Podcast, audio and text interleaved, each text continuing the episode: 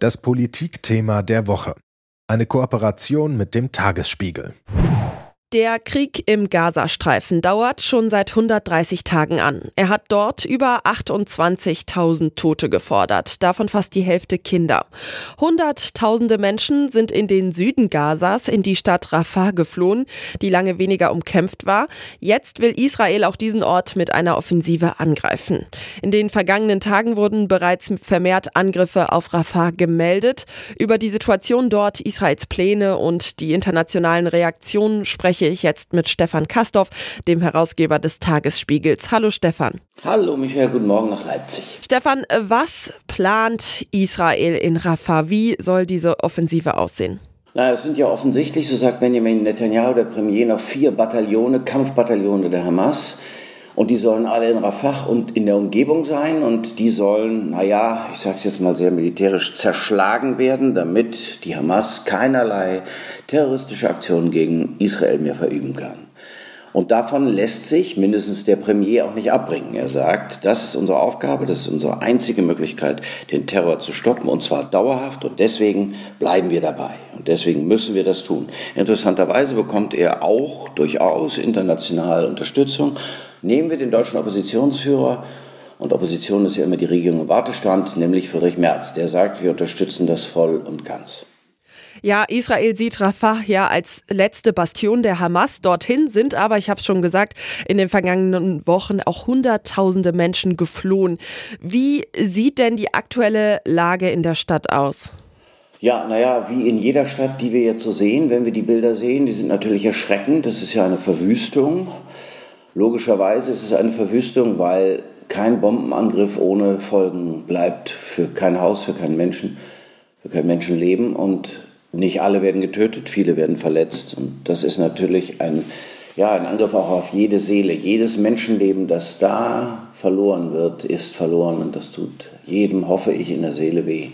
Deswegen wünschte ich mir zum Beispiel, dass ja auch bald die Kämpfe enden und sei es mit einer Feuerpause, in der alle beide Seiten zur Besinnung kommen. Das ist mein Wunsch, eine Besinnungspause. Aber unabhängig davon ist es ja so, dass der Gazastreifen von Israel in hunderte nummerierte Sektoren eingeteilt ist. Und die Versuche der Zivilbevölkerung zu sagen, dass sie da und da und da in diesen Sektoren mit Angriffen rechnen müssen, beziehungsweise dass sie da und da und da nicht hingehen dürfen oder dass sie jene verlassen sollen, ist ja auch bekannt funktioniert gut, aber eben nicht so gut, wie wir es uns wünschten. Und wenn man sich die Zerstörung anguckt, nochmal, auch die Zahl der Todesopfer, dann ist es so, dass auf der einen Seite durchaus verständlich ist, dass Israel den Terror für jetzt, aber auch für am liebsten alle Zeit beenden möchte. Andererseits ist es so, dass der Terror eben sehr viele Menschen betrifft. Der Terror der Hamas, die Folgen des Terrors der Hamas, so muss man es ausdrücken sehr viele Menschen betrifft, die eigentlich ja nun gar keine Terroristen sind. Und das auszugleichen, das ist Diplomatie, das ist Politik, das ist aber auch, finde ich, Menschlichkeit. Und jetzt wäre es geraten, dass alle Seiten, alle Seiten, aber auch die arabischen Staaten an der Seite der Israelis und damit auch der Palästinenser stehen und sagen, so Freunde, jetzt kommt zusammen, jetzt reden wir, wie wir das beenden können. Und wenn die Hamas auch unter Druck geriete durch die arabischen Staaten, dann wäre es sicherlich hilfreich. Und dann könnten wir vielleicht irgendwann mit einem Ende, einem rascheren Ende rechnen. Ja, jeder Krieg geht zu Ende, aber der sollte wirklich bald zu Ende gehen. Ja, in Rafah leben aktuell etwa 1,3 Millionen Menschen, ohnehin schon unter unmenschlichen Zuständen. Welche Evakuierungspläne gibt es denn? Naja, es gibt natürlich immer den Wunsch, einen Korridor, einen sicheren zu errichten. Dafür muss allerdings auch dafür muss eine Feuerpause geben, denn du kannst ja nicht unter Bombenhagel versuchen, Menschen aus umkämpften Zonen zu bringen. Das ist das eine, der Korridor. Aber immer wichtig, wohin führt er? Die Ägypter wollen ja keine palästinensischen Flüchtlinge aufnehmen. Was mir übrigens auch was sagt, ist auch schon interessant, dass die arabischen Brüder der Palästinenser sagen, ja, also Gott, wir wollen eigentlich damit ja lieber nichts zu tun haben. Natürlich wollen die Israelis keine Hamas-Kämpfer. Die haben ihre Muslimbruderschaft und die wollen auf keinen Fall selber sich noch Terror importieren. Sagt dann wiederum auch etwas über die Kriegsziele der Israelis. Die sind dann hier gar nicht so weit entfernt von den Wünschen der Ägypter. Dennoch, es muss einen Korridor geben. Der Korridor muss ein Ziel haben. und es muss sichere Städte geben. Dann soll es ja Zeltstädte geben. Es muss mehr, es muss mehr Unterbringung geben. Du kannst ja die Menschen nicht einfach da in den Trümmern hocken lassen. Das ist ja auch ein Akt der Humanität, der Menschlichkeit, der humanitären Hilfe. Und ich glaube, dass das jetzt vordringlich ist. Also schaffe Zeltstädte für Menschen, die ohne Obdach sind und schaffe sichere, mindestens einen sicheren Korridor, damit die Menschen aus umkämpften Gebieten herauskommen. Dafür, wie gesagt, muss es eine Feuerpause geben, am besten eine Waffenruhe. Von einem Waffenstillstand, das ist noch was anderes, will ich jetzt gar nicht reden. Ja, also es ist auf jeden Fall wirklich nicht klar, wo all diese Menschen hinflüchten sollen.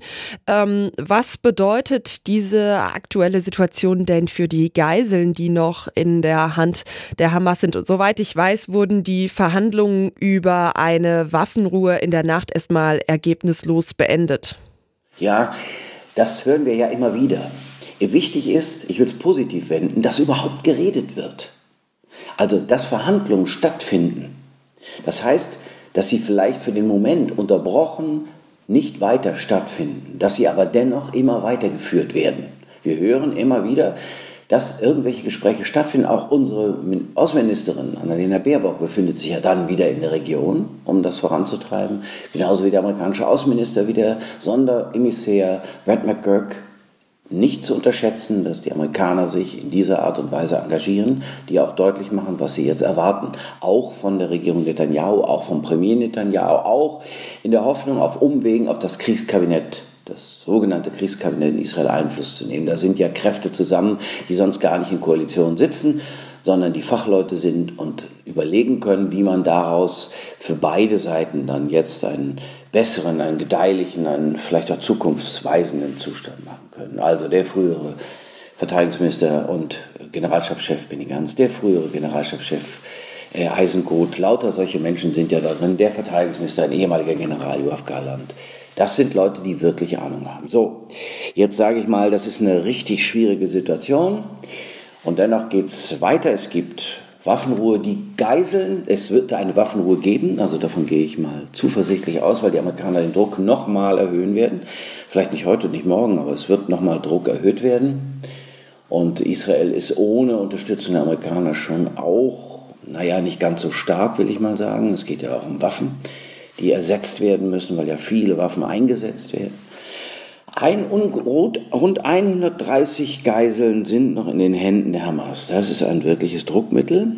Ich hatte eben den Namen erwähnt, Benny Gantz, der während jetzt Wahlen sofort zum Premier gewählt würde in Israel, ehemals ein, das ist ein Liberaler, ein ehemaliger Generalstabschef, für den haben die Geiseln höchste Priorität. Das heißt, er ordnet dem auch das andere unter. Das ist für ihn, ich sage jetzt mal das Kriegsziel, die Befreiung der Geiseln.